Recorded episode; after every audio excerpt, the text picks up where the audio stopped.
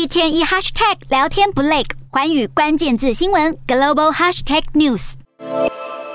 乌俄战争爆发之后，乌克兰和俄罗斯在海上放置水雷，造成大约八十四艘外国船只目前被困在乌克兰港口，其中许多载有谷物，也导致谷物无法出口，恐怕引发全球粮食危机。为了解决这个问题，土耳其准备与联合国、俄罗斯及乌克兰举行四方会议，筹划透过黑海出口谷物。土耳其外交部长卡夫索格鲁表示，联合国已经提交一份促进谷物出口的计划，根据计划，可以在不排雷的情况下，在黑海设立。用来出口来自乌克兰的谷物的安全走廊。联合国秘书长发言人杜亚里克说，土耳其在解决引发全球粮食短缺前景的局势中扮演着重要的角色，因此期盼四方会议能够顺利进行。另外，美国总统拜登表示，将在与乌克兰接壤国家的边境建造临时谷仓，协助乌国出口更多谷物。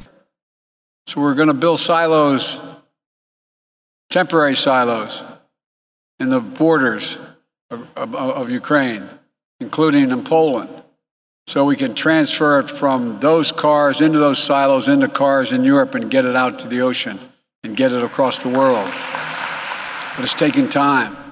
俄罗斯和乌克兰的小麦占全球供应量将近三分之一。乌克兰也是玉米和葵花籽油的主要出口国，俄罗斯则是主要肥料出口国。如今战争已经导致谷物、食用油、燃料和肥料价格飙升，各界都在想办法化解粮食危机。而战争爆发后，世界多国也不断捐款给乌克兰，协助当地难民。其中，台湾也捐赠了八十万美元，大约新台币两千三百万元的善款。对此，利沃夫市长特地拍摄影片，感谢台湾善心。